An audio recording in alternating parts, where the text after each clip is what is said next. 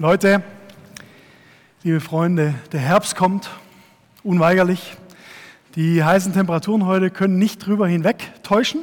Und mich würde mal interessieren, wer von euch freut sich denn so richtig auf den Herbst? Wer freut sich auf den Herbst? Findet den cool? Ja, super. Hat jemand was dagegen? Wer findet den Herbst furchtbar schrecklich? Okay, sind schon weniger, ja. Interessant, Soziologen haben herausgefunden, unser Verhältnis zu den Jahreszeiten hängt ganz stark von unseren Erwartungen an dieselben ab. Im Winter, da verlangen wir also Schnee und Eiseskälte, meistens als Vorwand zum Glühweinsaufen. Für den Frühling, da rechnen wir fest mit Vogelgezwitscher, mit freundlichen Temperaturen und mit kurzen Röcken.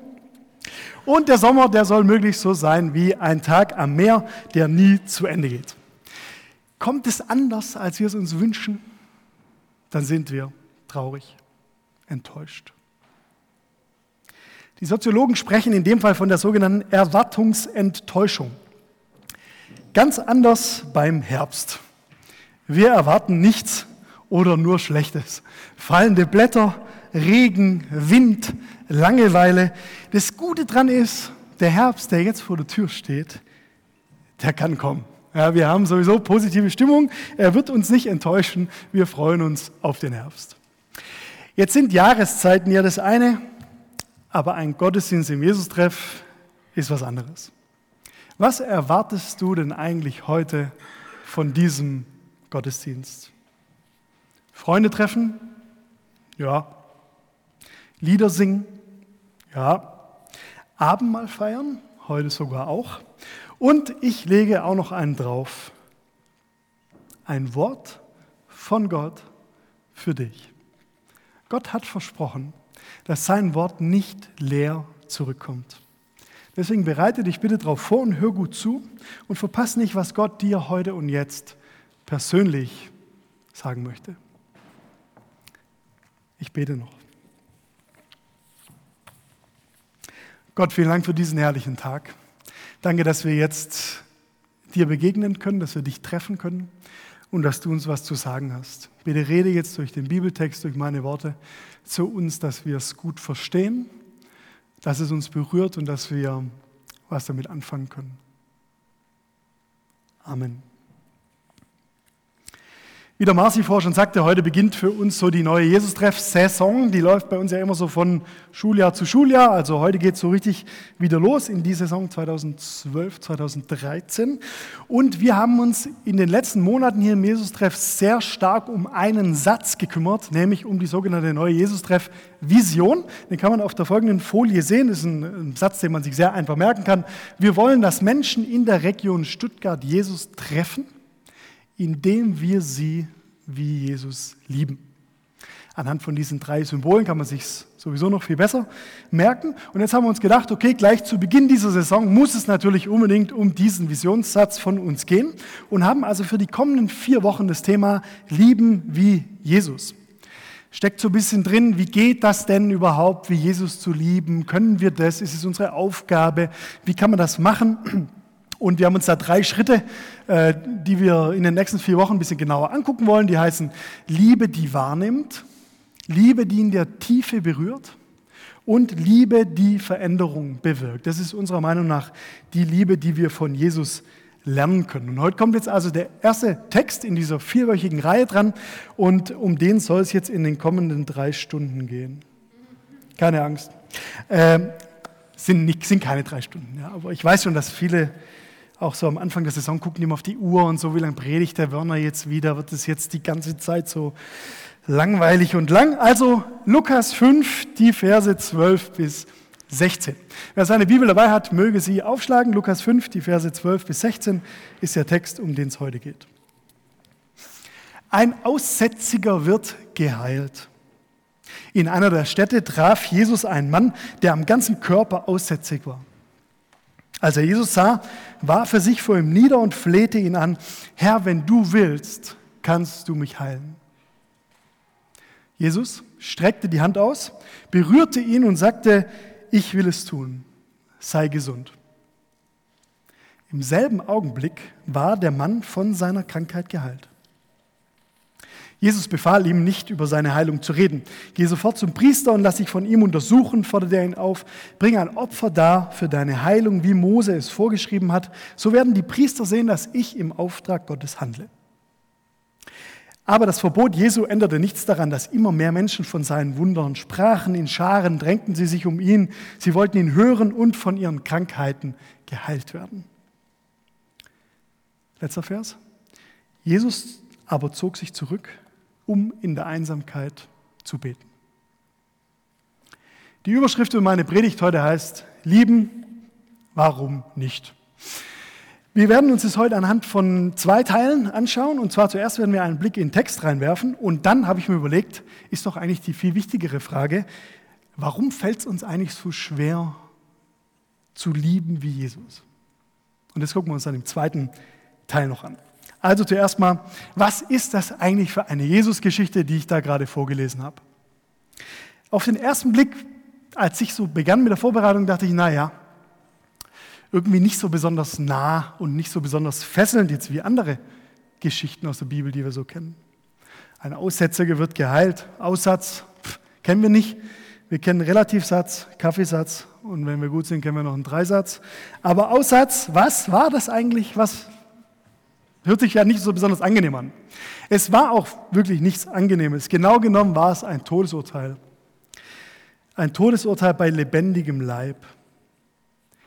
Der Kranke, der diesen Aussatz hatte, der wurde im Normalfall aus der Stadt geworfen, verbannt, vor allem wegen der Ansteckungsgefahr. Und wer damals dann aussätzig war, also das war so eine Hautgeschichte am Anfang, der musste den Rest seines meist noch kurzen Lebens außerhalb der Ortschaften wohnen.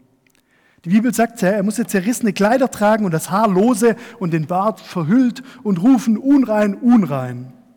Das heißt, dieser Betreffende mit der Krankheit, der war von jeder menschlichen Gemeinschaft, von der Familie, von jedem Gottesdienst, von jeder freundschaftlichen Beziehung ausgeschlossen. Die Not war unvorstellbar, Hoffnungslosigkeit pur. Das Leben war zu Ende, obwohl man eigentlich noch irgendwie am Leben war. Gott sei Dank und der Medizin sei Dank, dass wir Aussatz oder Lepra, wie die Krankheit noch heißt, heute nicht mehr kennen müssen, zumindest nicht in Deutschland. Heute können wir Lepra medizinisch heilen.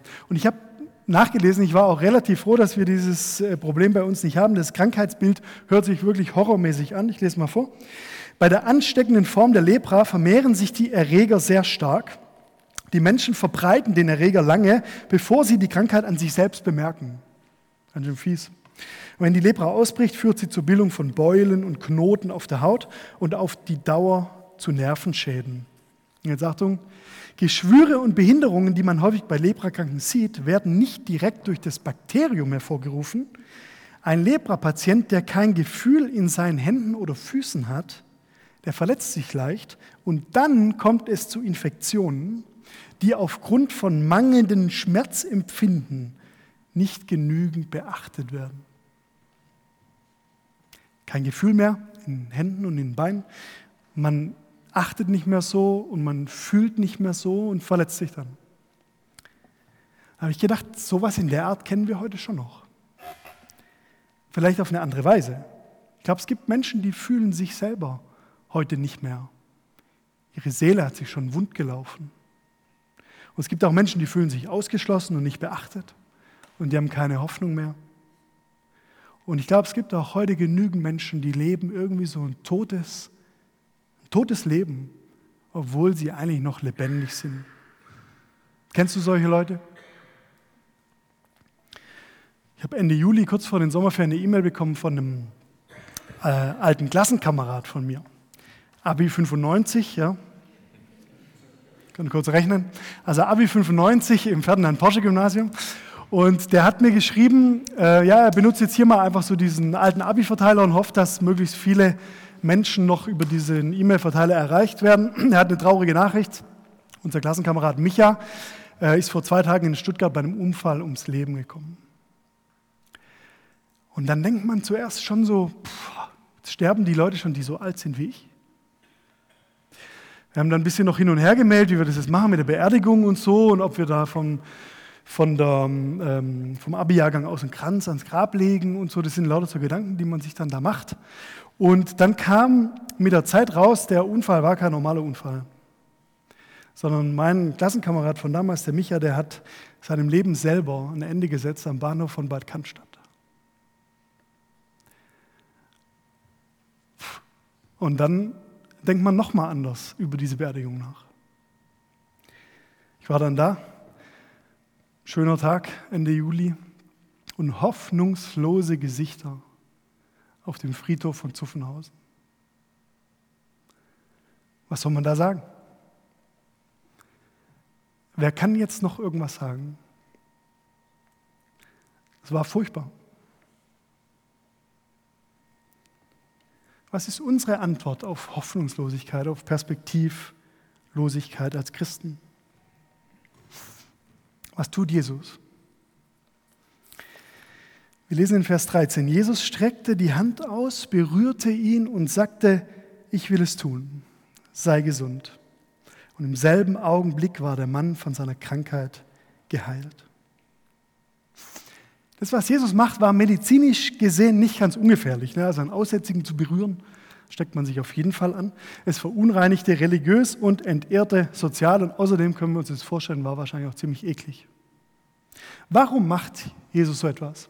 Hätte nicht vielleicht auch ein Wort von ihm genügt, um diesen Mann zu heilen? Natürlich würde ein einziges Wort genügen.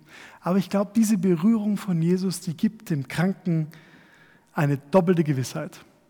Zuerst die Gewissheit, dass Jesus sich ihm voll und ganz zuwendet.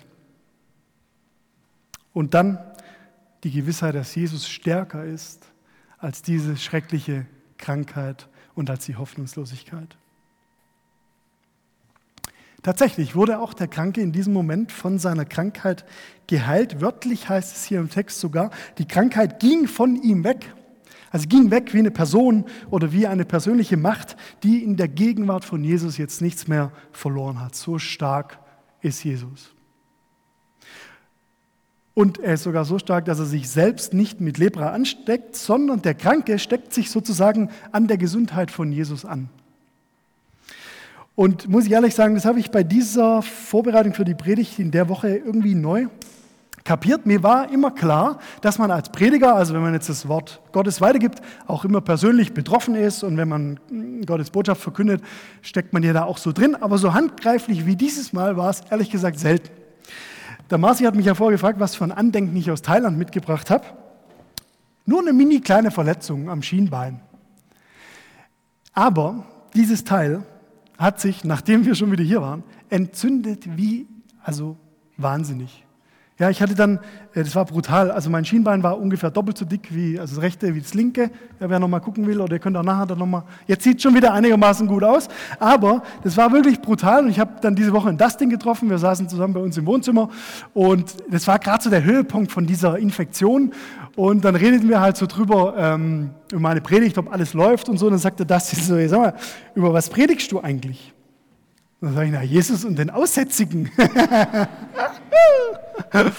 Gott hat Humor. Ne?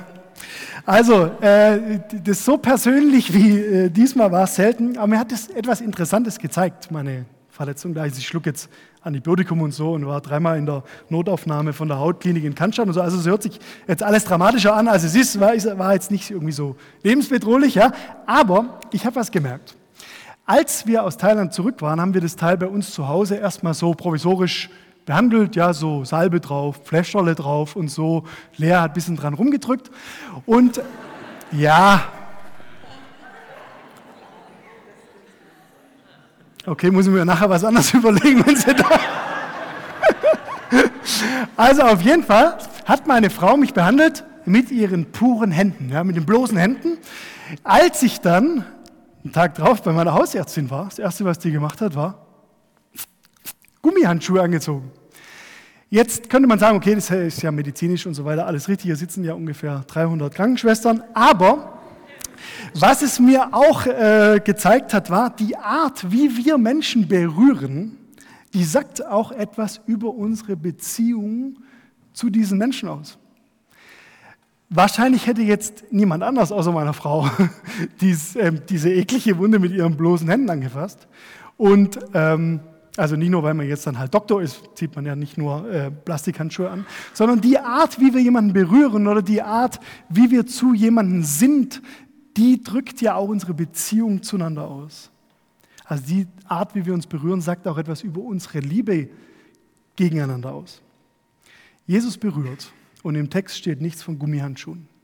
Jesus berührt in der Tiefe und Jesus berührt auch den wunden Punkt, weil Jesus liebt, weil er eine Liebesbeziehung zu uns hat. So ist Jesus. Und deswegen glaube ich, gelten diese drei Schritte aus der Vision uns persönlich. Liebe, die wahrnimmt. Jesus sieht dich heute in deiner Bedürftigkeit und in deiner Not. Liebe, die in der Tiefe berührt. Jesus berührt dich persönlich durch sein Wort, vielleicht durch seine heilende Hand und vielleicht durch seinen Geist. Und Liebe, die Veränderung bewirkt, wenn Jesus dich berührt, dann bleibt es nicht, wie es war. Also, wir sind eigentlich die Berührten. Wir sind die Berührten in dieser Geschichte.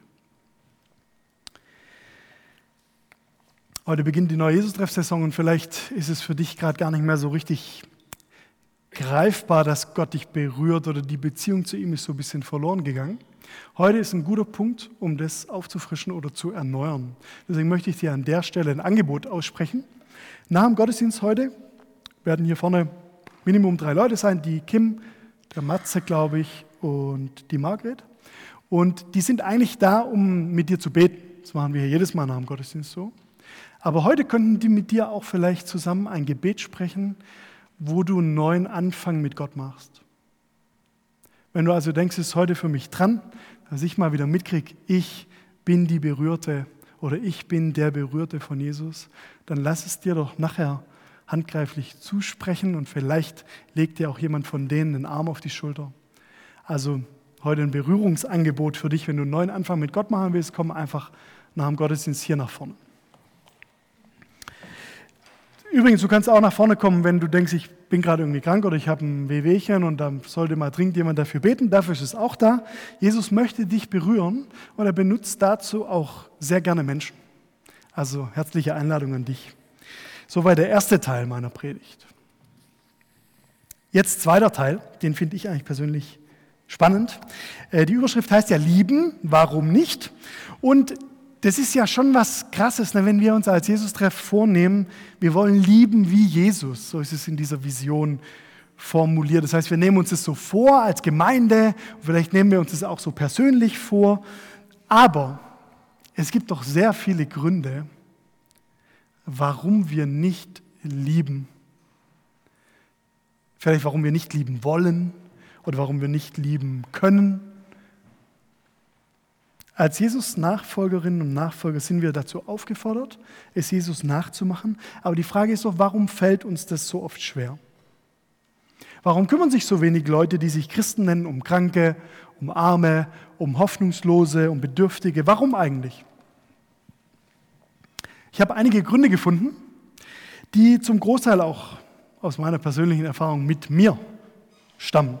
Und die würde ich jetzt gerne im zweiten Teil mit dir zusammen angucken, und zwar mit dem Zweck, sie zu entkräften.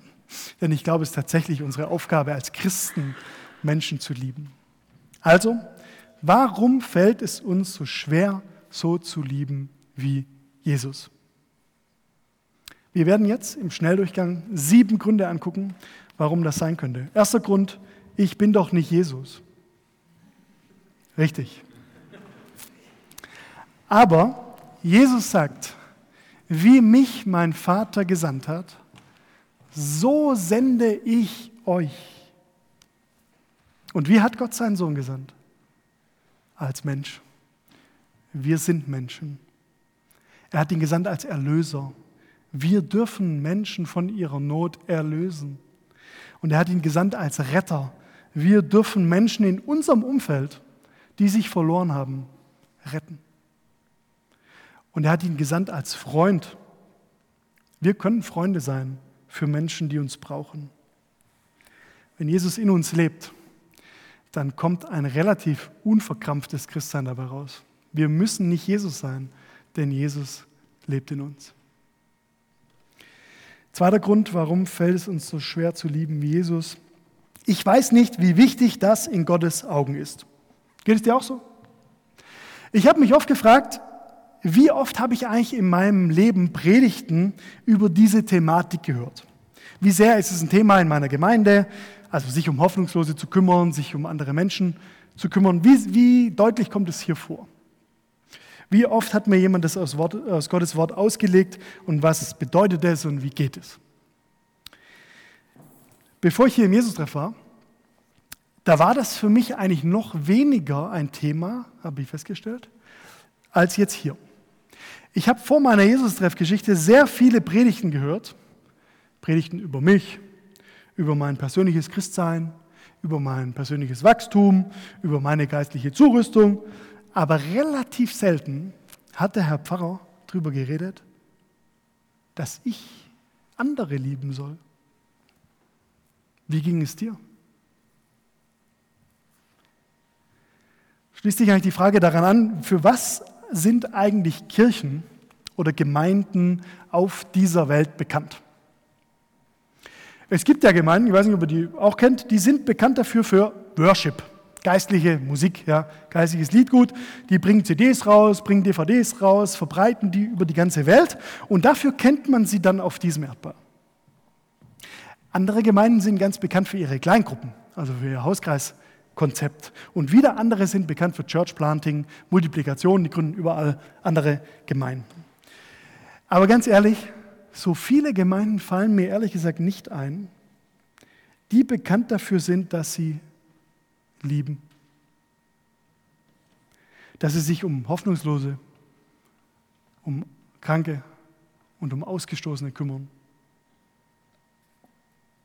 Ich habe von einem Typ gehört, der durch seine Bibel durchgegangen und hat alle Stellen, in denen es um Dienst an Armen und äh, Kranken ging, äh, mit einer Schere herausgeschnitten.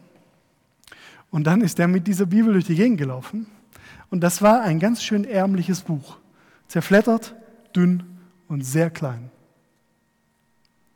Ich glaube, Gott hat ein großes Herz für Ausgestoßene, für Arme und Kranke. Und das sollten wir wissen.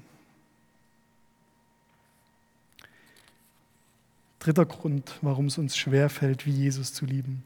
Ich sehe das Leid nicht. Berechtigter Punkt. Das meiste Leid, das wir in Deutschland sehen, ist ja Jammern auf hohem Niveau. Wir haben ein soziales Netz, wir haben gesundheitliche Versorgung, man kann hier ganz gut leben, auch wenn die Rente jetzt ein bisschen knapp zu werden scheint und so, ja. Aber man kann hier ganz gut leben, ohne Not, ohne richtige Not sehen zu müssen. Aber Armut, Krankheit und Not, die hat in anderen Erdteilen ein ganz anderes Gesicht. Als ich vor 15 Jahren zum ersten Mal in Brasilien war, da war mir mit dem Moment, wo ich da durch die Straßen lief, klar, ich werde jetzt nicht mehr zurück nach Stuttgart gehen können und so tun, als würde das nicht existieren.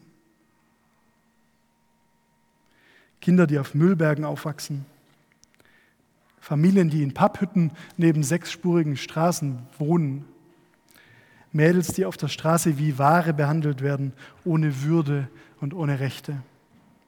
Was sehen wir eigentlich und was setzen wir uns aus? Ich finde es eine durchaus berechtigte Frage. Und weißt du was, ich habe für mich entschieden, mich solchen Eindrücken auszusetzen. Ich weiß, ich brauche das in regelmäßigen Abständen, damit ich nicht abstumpfe.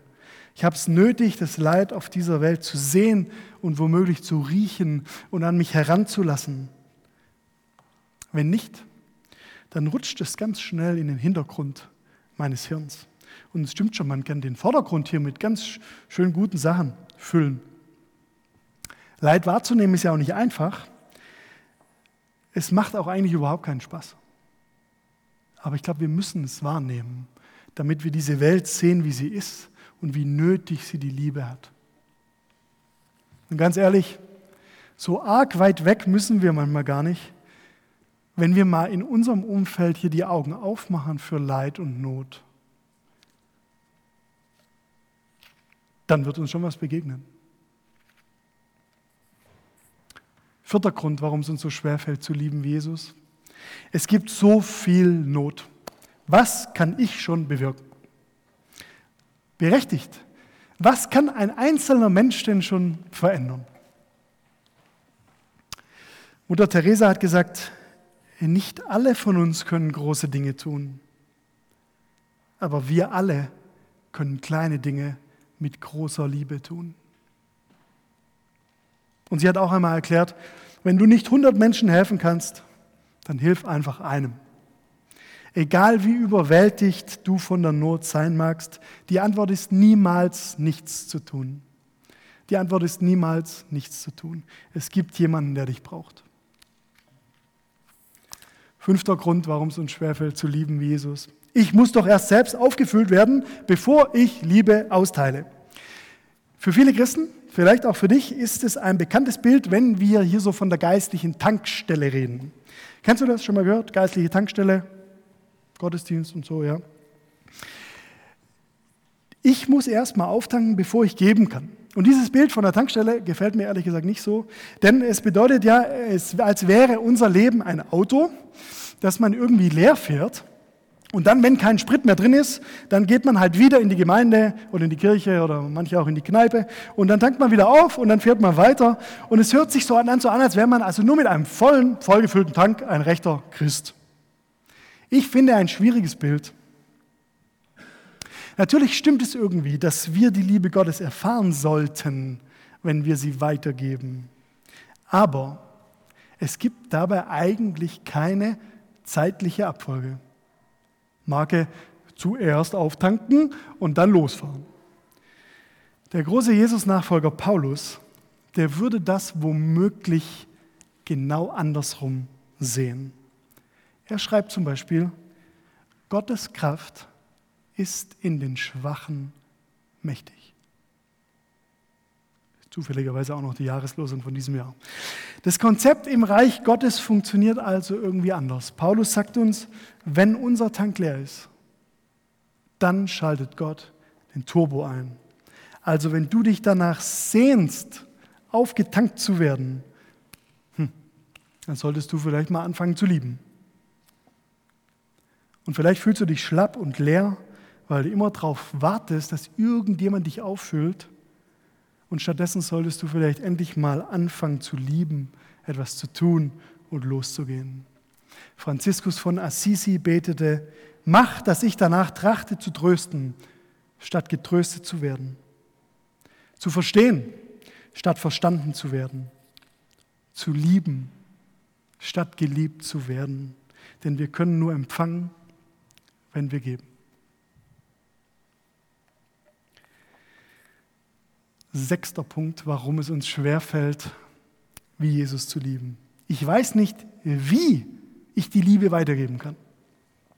Berechtigter Punkt, wenn du so denkst, was soll ich denn jetzt genau tun, äh, wenn jetzt in den nächsten vier Wochen hier im Jesus-Treff immer dieses Thema kommt zu lieben, ja, wie soll ich denn lieben? Unser alter Freund Mose aus dem Alten Testament, der kam mal mit derselben Frage zu Gott und sagte, Gott, was kann ich tun?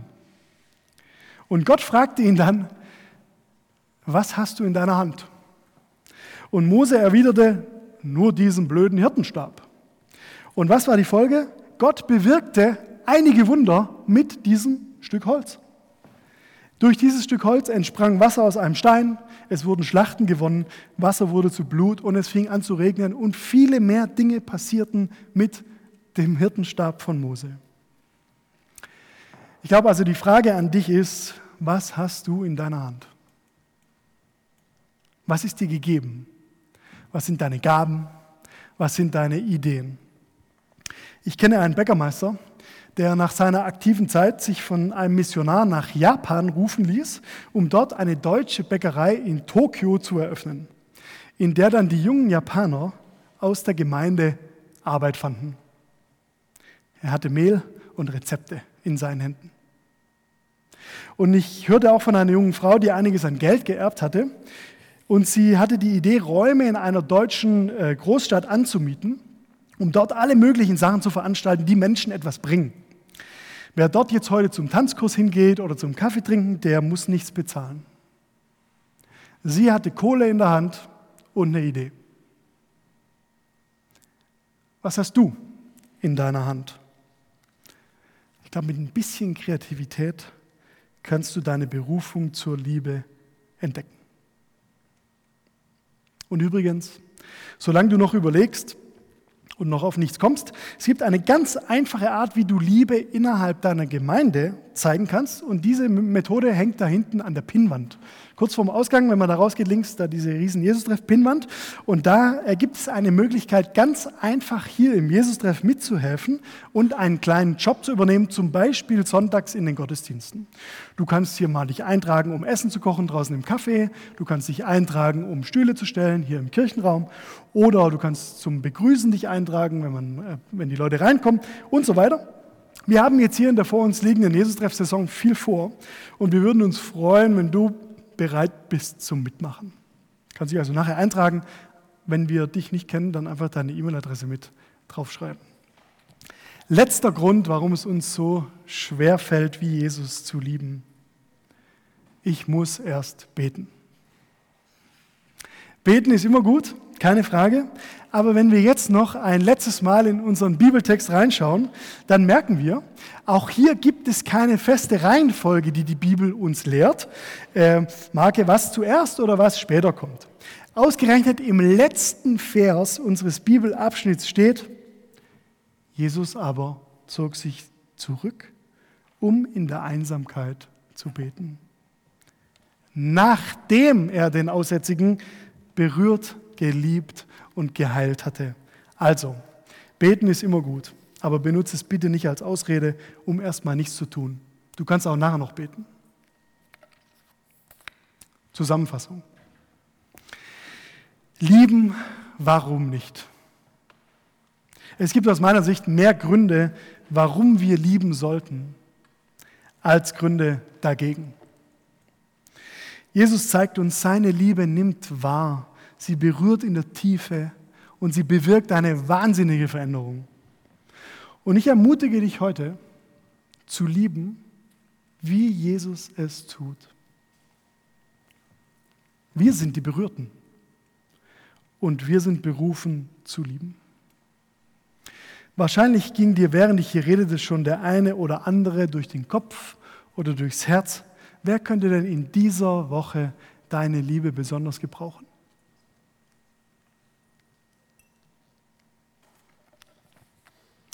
Zum Schluss noch was.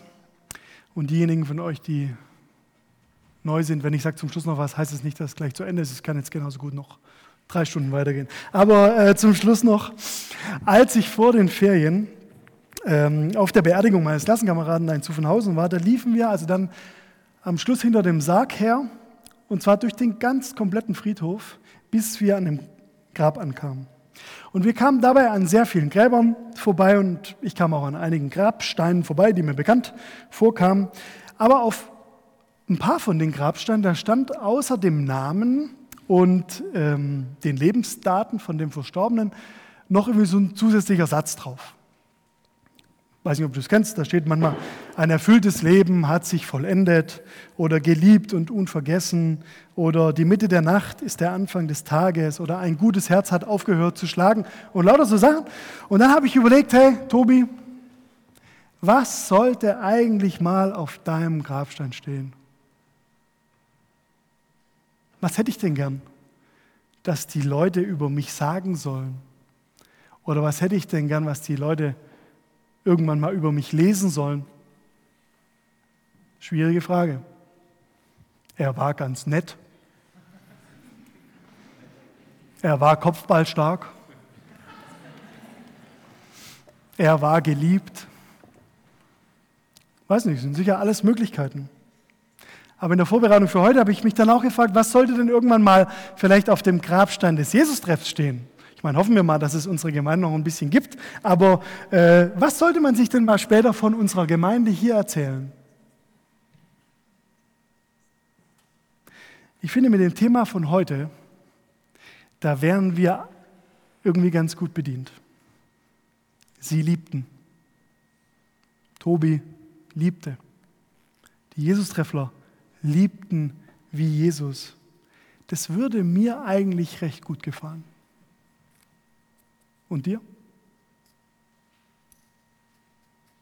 Amen.